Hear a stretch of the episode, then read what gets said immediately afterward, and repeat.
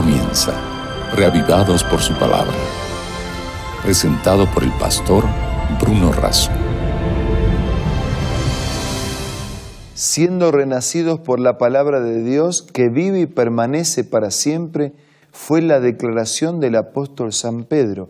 Y es también nuestra convicción, porque nosotros necesitamos ser reavivados permanentemente por la palabra de aquel que vive y permanece para siempre.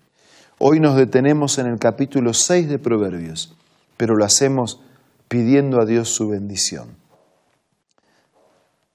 Padre nuestro que estás en los cielos, bendícenos al meditar en tu palabra y también al practicarla.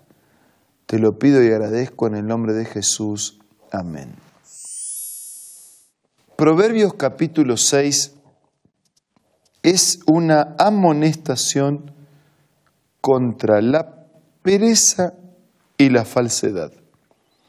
En el estilo de los proverbios recibimos mensajes claros, llamativos e impactantes. Primer versículo. Hijo mío, si salieres fiador por tu amigo, si has empeñado tu palabra a un extraño, te has enlazado con las palabras de tu boca y has quedado preso en los dichos de tus labios. Está hablando de cuando uno es fiador de extraños, terminamos siendo presos de lo que hablamos. Versículo 3. Haz esto ahora, hijo mío, y líbrate ya que has caído en la mano de tu prójimo, humíllate y asegúrate de tu amigo. No des sueño a tus ojos ni a tus párpados adormecimiento. ¿Mm? Habla de hablar, de dialogar, de arreglar las cosas, de humillarnos y habla de comprometernos con el trabajo. Desde versículo 6 en adelante encontramos algo así como una reprensión a los perezosos. Y uno de los proverbios así que los niños que han sido criados en un hogar religioso este, deben recordar, ¿no? Son de los primeros pasajes que se comparte con los niños, pero que también es para los grandes, por supuesto. Ve a la hormiga, oh perezoso, mira sus caminos y sé sabio. Aprendan de la hormiga, del caminar de la hormiga. ¿Ustedes vieron el, el camino de, una hormiga? Dice versículo 7, la cual no teniendo capitán, ni gobernador, ni señor, prepara en el verano su comida y recoge en el tiempo de la siega su mantenimiento. Anticipa el futuro la hormiga, trabaja aunque no la manden, tiene un plan a largo alcance.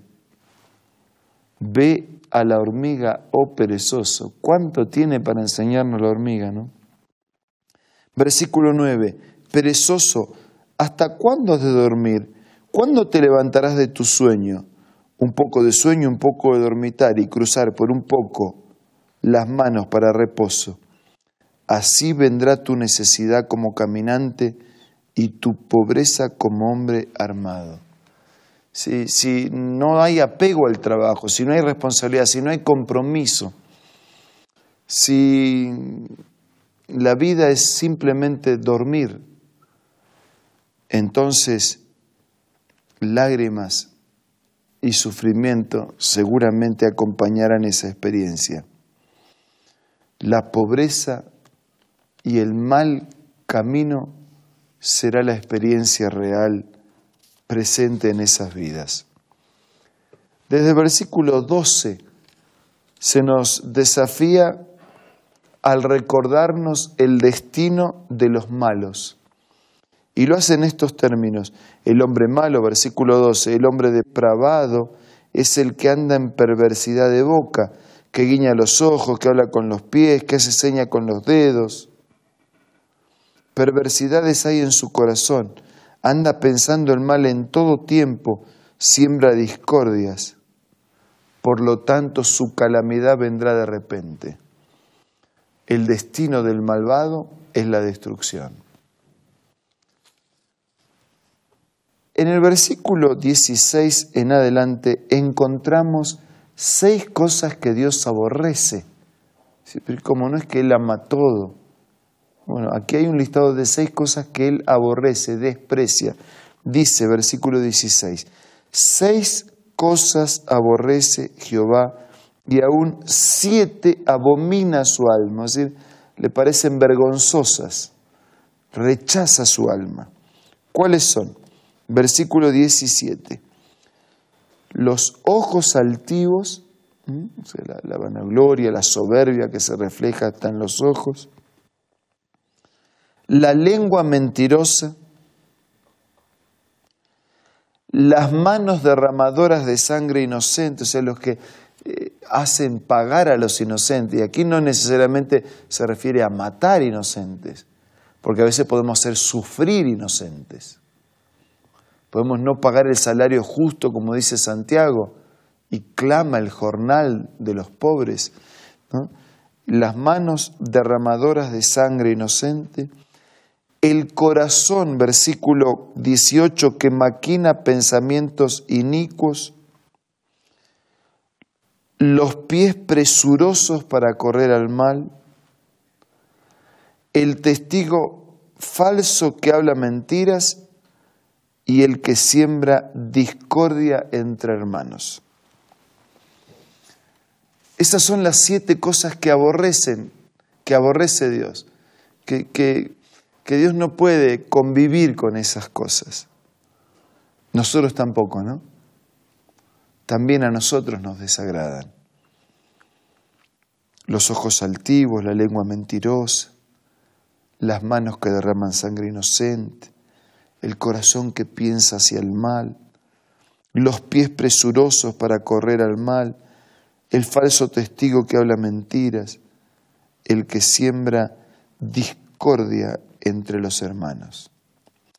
Y entonces si esto es así, si estas cosas Dios aborrece, si el malo termina en la destrucción, si el perezoso y el falso no tienen destino de bien, entonces, ¿qué hacemos? Versículos 20 en adelante. Guarda, hijo mío, el mandamiento de tu padre y no dejes la enseñanza de tu madre. Átalos sobre tu corazón y enlázalos en tu cuello. Te guiarán cuando andes y cuando duermas te guardarás. O sea, la paz, ¿no? dormir en paz. Hablarán contigo cuando despiertes. ¿De qué cosa está hablando? De los mandamientos de Dios. ¿Dónde tienen que estar esos mandamientos de Dios y los mandamientos y enseñanza de nuestros padres? ¿Dónde tienen que estar? Tienen que estar en el corazón, tienen que estar enlazados en el cuello, tienen que acompañarnos de día, de noche, al levantar, al acostarnos. Porque el mandamiento es lámpara y la enseñanza es luz y camino de vida las reprensiones que te instruyen. En el versículo 24 en adelante, otra vez hay un llamado a la pureza sexual y a evitar todo tipo de impureza sexual. Las malas relaciones, los malos vínculos, la mujer extraña, la mujer ajena, el adulterio, la infidelidad, es un llamado a la pureza sexual. Y solo podemos ser puros sexualmente Solo podemos tener una conducta pura, un comportamiento puro en todas las áreas y en todos los niveles y en todos los momentos y en todas las esferas y en todos los lugares. Sí, miramos el mandamiento de Dios con respeto, lo tenemos atado en el corazón, en el cuello, compartimos la vida con Él y permitimos que ese mandamiento nos guíe. Yo quisiera compartir ahora un momento de oración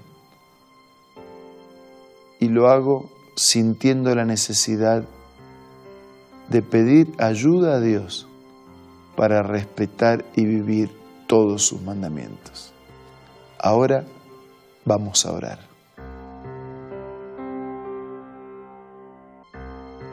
Padre nuestro que estás en los cielos, te damos gracias por estos proverbios que advierten, que modifican conductas, que muestran un camino. Pero te damos gracias también por tu palabra y tus mandamientos, que queremos tenerla en nuestro corazón, que queremos practicarla diaria y permanentemente.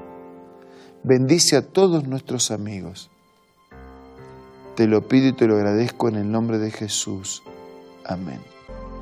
Mañana nos reencontramos para seguir analizando un nuevo capítulo del libro de Proverbios, para seguir siendo, con la ayuda de Dios, reavivados por su palabra.